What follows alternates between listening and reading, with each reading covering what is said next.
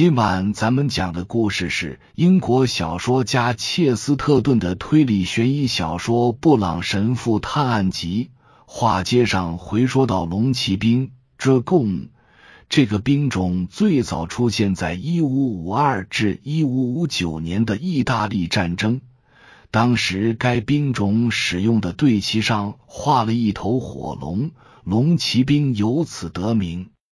詹姆斯·达尔林普尔 （James Dalrymple，一六一九至一六九五年），斯泰尔子爵，苏格兰律师和政治家。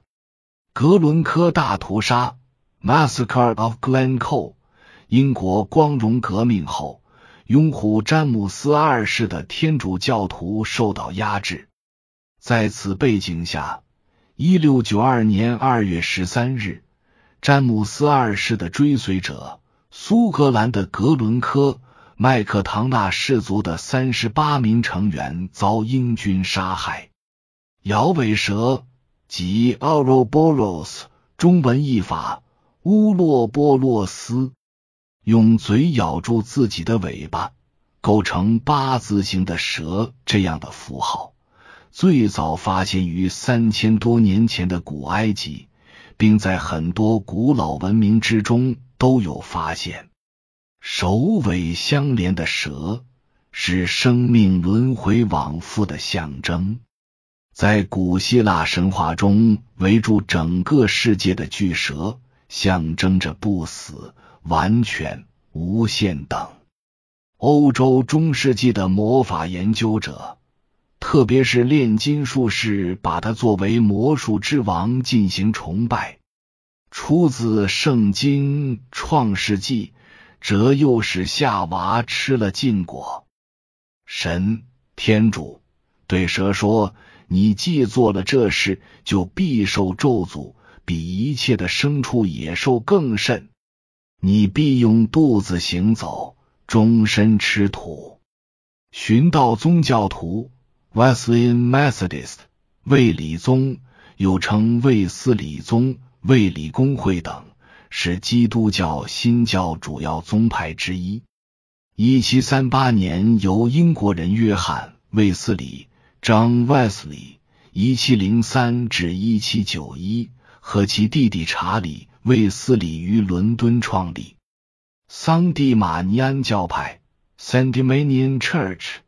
苏格兰国教会的一个分支，由苏格兰长老会牧师格拉斯于一七三零年创立。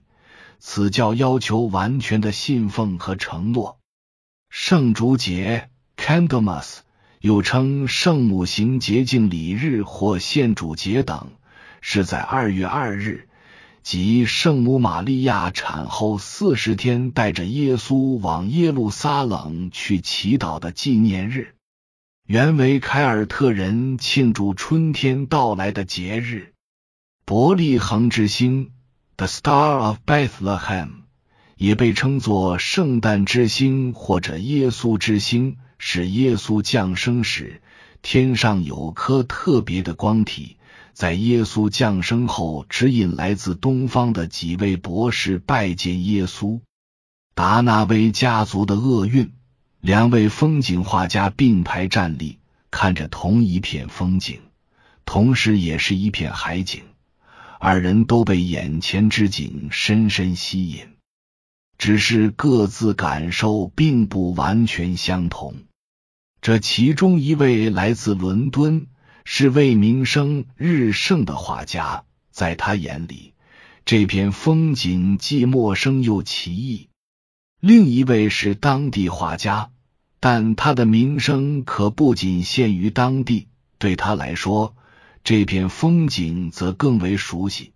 但是，或许正因为他熟知此地，反倒使他具有更深切的奇异感触。就二人看到的色调和形态来说，眼前是一大片绵延的沙滩，依靠着远处落日洒下的余晖，整个景致呈现出一条条的暗淡色带，有死气沉沉的绿色、青铜色、褐色，更有一抹灰黄色。在薄暮中，给人的感觉不仅仅是晦暗沉闷，还透着某种甚于金色的神秘。唯一打破这些平行色带的是一座长方的建筑，从田野一直延伸至大海。边缘的杂草和灯芯草仿佛马上就会跟海藻连成一体。但是这房子最引人注目的是，它的上部竟有残垣断壁般的荒凉，许多扇宽大的窗子和巨大的孔缝洞穿墙面。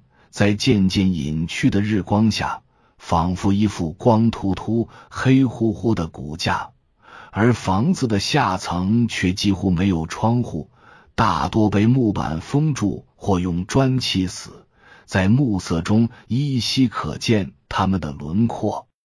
但是，起码有一扇还称得上是个窗户。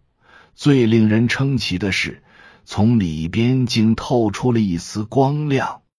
谁能住在那种破旧的壳子里呀？伦敦人惊呼。他是个大个子，一副放荡不羁的文艺青年相，年纪很轻，却蓄着浓密的小红胡子，使他看起来比实际老成。他在切尔西大名鼎鼎，人称哈利·佩恩。鬼吧，你可以那么想。他的朋友马丁·伍德答道：“说真的，住在那儿的人确实挺像鬼的。或许这听起来有悖常理。来自伦敦的艺术家大呼小叫，抑制不住内心的新鲜和好奇，就好像个农夫；而这位乡村艺术家倒更像是一个机智精明、经验丰富的人。他表情沉稳，面露和善。”饶有兴味的看着对方。实际上，总的来说，后者是一个更稳重、更传统的形象。此时的他穿了一身深色衣服，冷漠的方脸旁刮得干干净净。当然，这不过是时代的象征。他继续说，或者说，它标志着旧时代和旧家族消失的趋势。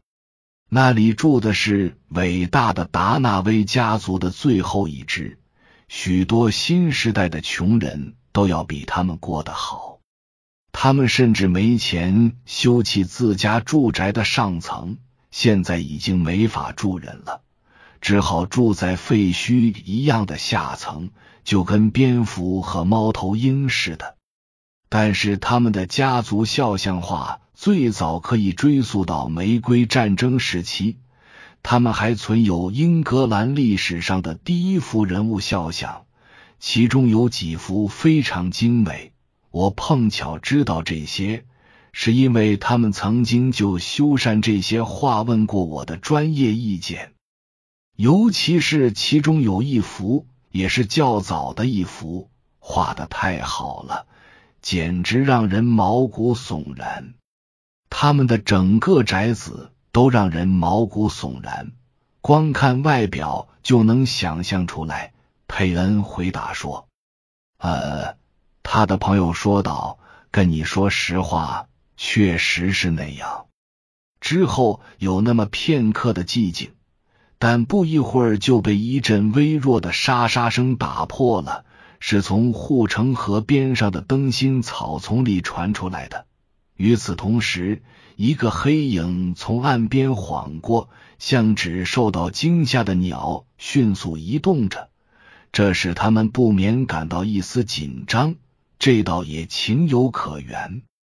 但那不过是一个手提黑包、急速行走的人而已。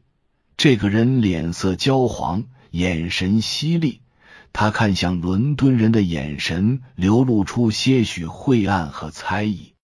原来是巴尼特医生，伍德松了一口气说：“晚上好啊，医生，你是要去那所房子吗？不会有人生病了吧？在那种地方生活，任何人都得生病。”医生愤愤的低声说：“只不过有时候他们病得太厉害，以致都不知道自己病了。”那里的空气都是腐败有毒的。我一点儿也不羡慕那个要从澳大利亚来的小伙子。是谁呀？佩恩唐突的问，一脸茫然。从澳大利亚来的小伙子是谁？啊！医生轻蔑的哼了一声。你的朋友还没告诉你吗？实际上，我相信他应该就是今天到。真是老式传奇剧里的浪漫情节。家产继承人从殖民地回到他破败的城堡，一切都安排妥当了，甚至包括履行一个古老的家族婚约，娶大小姐为妻。他独守在爬满常春藤的塔楼上，就等着这一天了。古怪的老套路，是吧？但有时候还真会发生。他甚至还有点小钱呢，在这种事上，那似乎总是唯一的亮点。达纳威小姐，独守在爬满常春藤塔楼上的那位，对这是怎么想？马丁·伍德冷干巴巴的问：“都到这时候了，他还能怎么想呢？”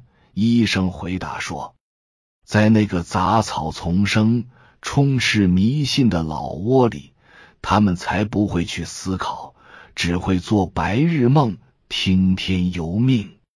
我想，他只是把遵从家族婚约、接纳来自殖民地的丈夫。”当做是达纳威家族厄运的一部分，知道吧？我真的觉得，假如哪怕他是个嗜杀成性的独眼黑人罗锅，他也会坦然处之，觉得那不过是画龙点睛之笔，正好贴合这目光之景。你当着我这位伦敦朋友的面，把我的乡下朋友形容的也太不堪了。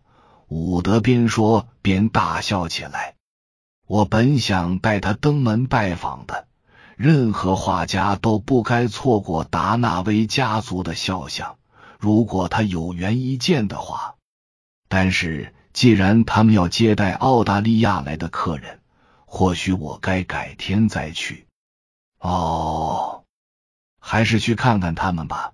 看在上天的份上，巴尼特医生热切的说。不管是什么事，只要能让他们的生活少些颓废，多些欢乐就行，这样就能让我的工作变得轻松一些。依我看，要想让他们都打起精神，只有一位来自殖民地的表亲是远远不够的，来的人越多越好。